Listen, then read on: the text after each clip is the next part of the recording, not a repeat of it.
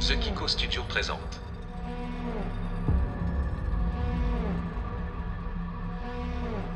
Vous écoutez un nouvel épisode, Histoire fantastique.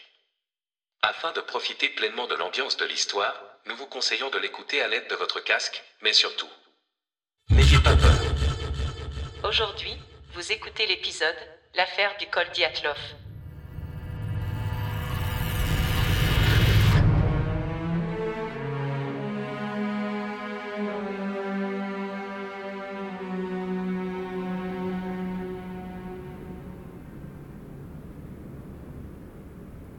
Russie, nord de l'Oural. Janvier 1959.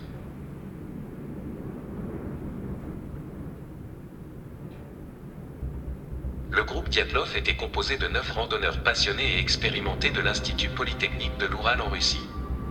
Dirigé par Igor Diatlov, le groupe était formé de jeunes étudiants avides d'aventure et de découvertes. Ils avaient l'habitude de réaliser des expéditions de montagne dans des conditions extrêmes, faisant preuve d'expertise et de détermination.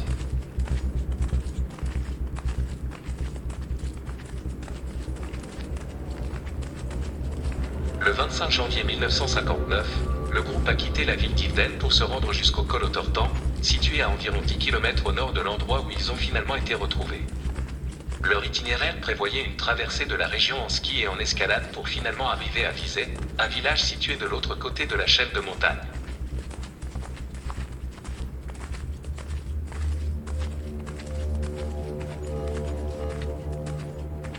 A été confronté à de fortes chutes de neige et à des tempêtes de vent glacé qui ont rendu la progression difficile. La visibilité était réduite et les membres du groupe se sont retrouvés confrontés à une situation d'escalade pénible dans des conditions extrêmes. La neige profonde et les vents violents ont affaibli leur endurance et ont ralenti considérablement leur progression. À un certain moment, le groupe a finalement décidé de faire demi-tour, renonçant à leur objectif initial d'atteindre Vizet de l'autre côté de la chaîne de montagne. Les difficultés rencontrées par le groupe juste avant l'arrivée des secours mettent en évidence les conditions extrêmes auxquelles ils étaient confrontés.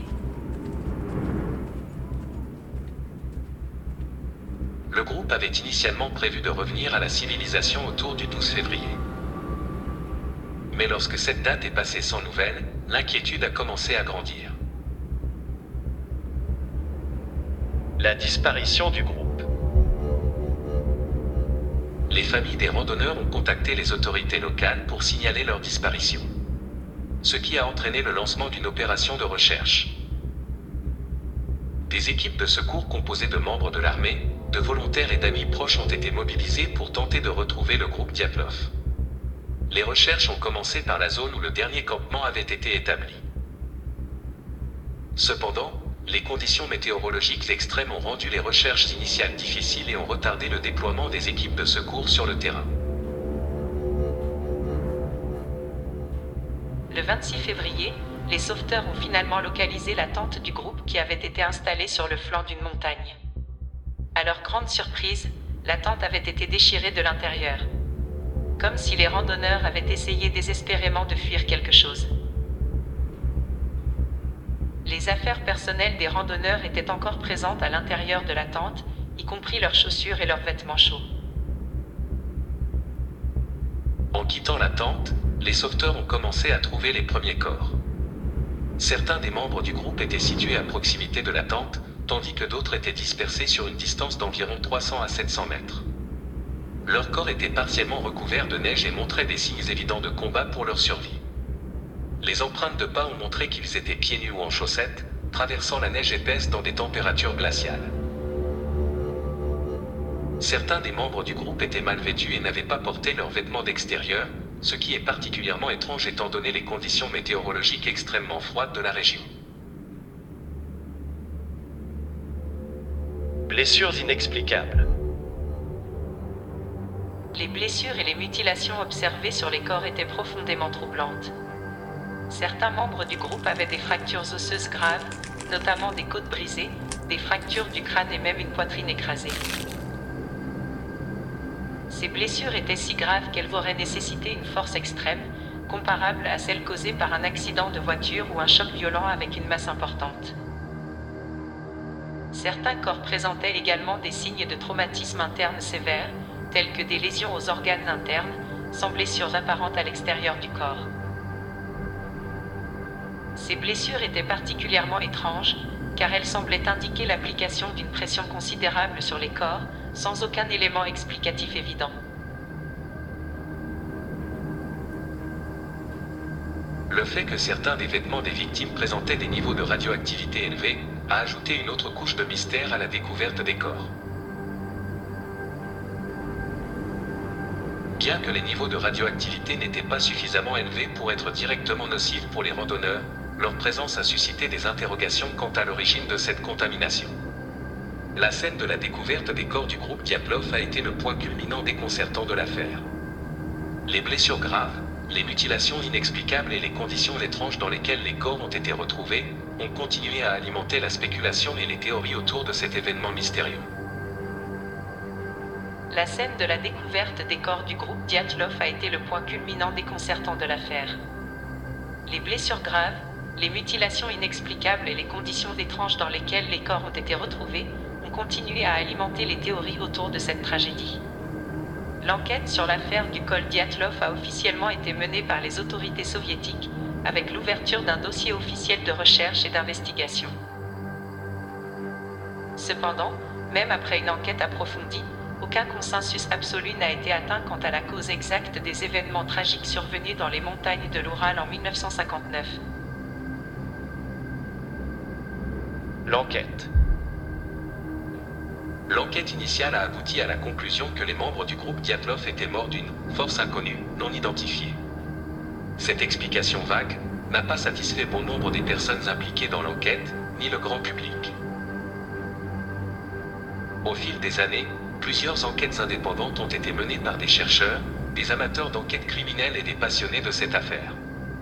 Ces enquêtes ont tenté de reconstituer les événements, d'explorer différentes hypothèses et de trouver des réponses. Faute de preuves concrètes et de témoignages fiables, aucune théorie n'a été confirmée de manière concluante. La théorie de l'avalanche retardée. Les autorités russes ont conclu en 2019 que l'avalanche était la principale responsable des décès, mais certains éléments scientifiques ne figuraient pas dans le rapport et des doutes persistaient. De nombreux sceptiques ne croyaient pas à la théorie de l'avalanche. La pente sur laquelle le campement avait été installé n'était pas assez abrupte et il n'y avait pas eu de chute de neige cette nuit-là. De plus, les blessures des victimes ne correspondaient pas à celles généralement causées par une avalanche. Un scientifique suisse, Alexander Puzerin, a étudié le cas et a proposé une théorie selon laquelle un tremblement de terre pourrait déclencher une avalanche, avec un laps de temps pouvant s'écouler entre les deux événements. Puzerin a collaboré avec Johan Cohn, directeur du laboratoire de simulation des avalanches de l'EPFL en Suisse. Ils ont créé des modèles analytiques et des simulations informatiques, afin de reproduire les événements qui ont conduit au décès des alpinistes. Les chercheurs ont découvert que la pente était suffisamment inclinée pour une avalanche, et que des vents violents avaient pu apporter de grandes quantités de neige. L'équipe d'alpinistes aurait déstabilisé la pente en déblayant la neige, et celle-ci aurait pu s'accumuler pendant les 9 heures, avant de provoquer une petite avalanche. Les preuves matérielles de cette avalanche auraient été effacées par la neige qui a suivi.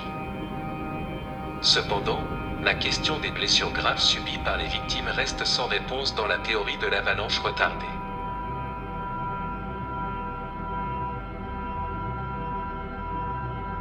En conclusion, l'affaire du col Diatlov reste entourée de mystères malgré les différentes théories avancées au fil des années. L'hypothèse de l'avalanche tardive proposée par les scientifiques suisses offre une explication plausible pour les circonstances de la tragédie. En prenant en compte des éléments tels que l'inclinaison de la pente, les vents violents et la fragilité de la base de neige. Cependant, cette théorie ne résout pas entièrement toutes les questions, notamment en ce qui concerne les blessures graves subies par les victimes. L'affaire du col Diatlov continue de fasciner et suscite de nombreux débats et spéculations. Les familles des alpinistes décédés, ainsi que les chercheurs et les amateurs d'énigmes, espèrent toujours trouver des réponses définitives sur ce qui s'est réellement passé cette nuit-là en 1959. Peut-être que de nouvelles découvertes scientifiques ou des avancées technologiques futures pourront un jour apporter des éclaircissements sur cet événement. Jusqu'à présent, l'affaire du col Diatlov reste un rappel tragique de la fragilité de la vie humaine face aux forces de la nature et des limites de notre compréhension.